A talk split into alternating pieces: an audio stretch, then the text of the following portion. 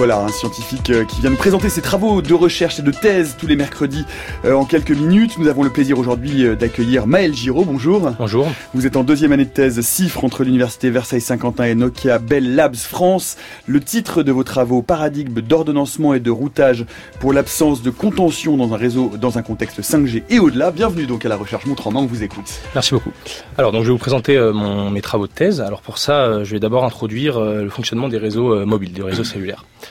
Alors quand on passe un appel ou qu'on se connecte sur Internet avec notre téléphone, euh, le téléphone communique avec une antenne radio. Cette antenne radio, elle, elle est connectée à un centre de calcul. Et euh, ce centre de calcul lui-même est connecté au réseau opérateur afin de pouvoir donc euh, interagir avec les autres centres de calcul de cet opérateur-là ou alors carrément interagir avec les, les réseaux des autres opérateurs. De cette façon, on va pouvoir connecter plusieurs mobiles de plusieurs opérateurs différents ou carrément se connecter à un serveur quand on va sur, euh, euh, Internet depuis notre téléphone. Alors dans ma thèse, je m'intéresse euh, principalement au réseau qui se situe entre l'antenne et le centre de calcul, réseau qu'on appelle réseau frontal. L'objectif qu'on voudrait faire, un des objectifs dans la 5G, ce serait de déplacer les ordinateurs qui se trouvent au pied des antennes à l'intérieur des centres de calcul et euh, de façon à pouvoir euh, déjà faire des économies d'énergie et pouvoir faciliter la maintenance, etc. En fait, on appelle ça le cloud, c'est déjà assez à la mode. Euh, on utilise presque tous déjà le cloud tous les jours pour écouter de la musique sur Spotify, par exemple, Deezer, regarder des vidéos, Netflix, YouTube, etc., stocker des données. Donc, euh, le centre de calcul et les antennes échangeraient des messages, qui contiendraient les données euh, de les données radio. Et ces messages qui sont échangés, ils sont à la fois très nombreux et très gros, et ils ont une forte contrainte de temps de trajet. Donc, l'objectif dans ma thèse, ça va être de réduire le plus possible ce temps de trajet que j'appellerai latence, hein, qu'on définit comme latence.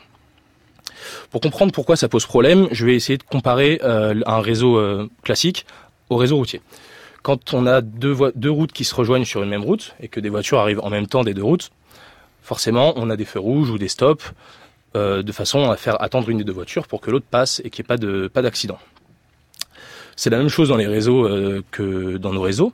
Quand un message, quand deux messages essayent d'utiliser un même lien de sortie, il y en a un des deux qui est mis en file d'attente et donc de façon à pouvoir faire passer les deux l'un après l'autre euh, inévitablement, ça va rajouter donc de la latence au message qui est mis en file d'attente. En fait, cette façon donc de gérer les messages pose régulièrement problème, même dans la vie de tous les jours.